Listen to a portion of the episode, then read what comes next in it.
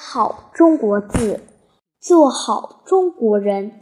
我们今天分享的故事是四年级上册梅兰芳序须。梅兰芳先生是闻名世界的京剧表演艺术家，他在舞台上唱旦角，为了演出的需要，总是把胡子剃得干干净净的。在他一生中，有几年却是留着胡须的。一九三七年，日军占领上海，梅兰芳被迫藏身租界，以躲避日本人的纠缠。一九三八年底，有人邀他去香港演戏。演出结束后，梅兰芳在香港住了下来，深居简出，不再登台。对于一个视舞台为生活、视艺术为生命的人来说，不能演出，不能创作。无异于虚度生命。到了深夜，梅兰芳关紧门窗，拉上特厚的窗帘，才在寓所悄悄地细声吟唱。这对他来说已经很知足了。一个艺术大师就是用这样的方式坚持对艺术的追求。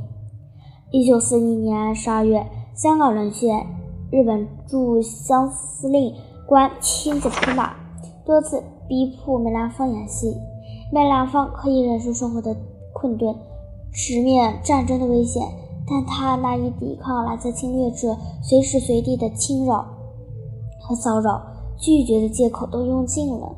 梅兰芳最后表示对日本帝国主义的抗议，表示不给侵略者演戏的决心。后来，梅兰芳不堪其忧，只好又回到了上海。长期不演戏，没有了经济来源，又要养家。梅兰芳准备卖掉北京的房子。听说梅兰芳要卖把房子，很多戏院的老板找上来说：“梅先生，您何必卖房子？只要您把胡子一剃，一登台，还愁没闲话。”有的甚至说，只要签订演出合同，就预支两二十两现金给梅兰芳。但是。无论戏院的老板开出的条件多么优厚，梅兰芳全部拒绝了。他宁可卖房度日，也绝不在日本侵略者的统治下登台演出。一次，日本侵略者要庆祝大东亚圣诞，要求他必须登台演出。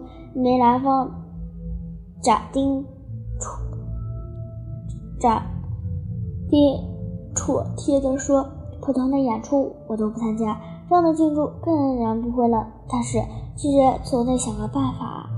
梅兰芳找到一位医生的好朋友，说明了自己的危险处境，让朋友说法让他生一场大病，以摆脱日本人。这个朋友被他的爱国精神打动，决定帮他渡过难关，于是给他打了伤寒预防针。人打了这种针就会连日发高烧。日本人不相信梅兰芳生病了，专派了一个军医来检查。日本军医闯进梅兰芳家，只见他盖着棉被躺在头上，床边放着很多药。义军用手摸了摸梅兰芳的额头，滚烫滚烫的，看不出破绽。只好认定梅兰芳得了重病，不能登台演出了。日本侵略者的妄想并没有实现，梅兰芳为此差点丢了性命。当抗日战争胜利的消息传来时，梅兰芳立即剃了胡须，高兴地向大家宣布：“胜利了，我该登台演出了。”前来看他的演人太多了，很多人没有座位就站着看。作为艺术家，梅兰芳先生高潮的表演艺术让人喜爱，他的民族气节更令人敬佩。本文作者李大同。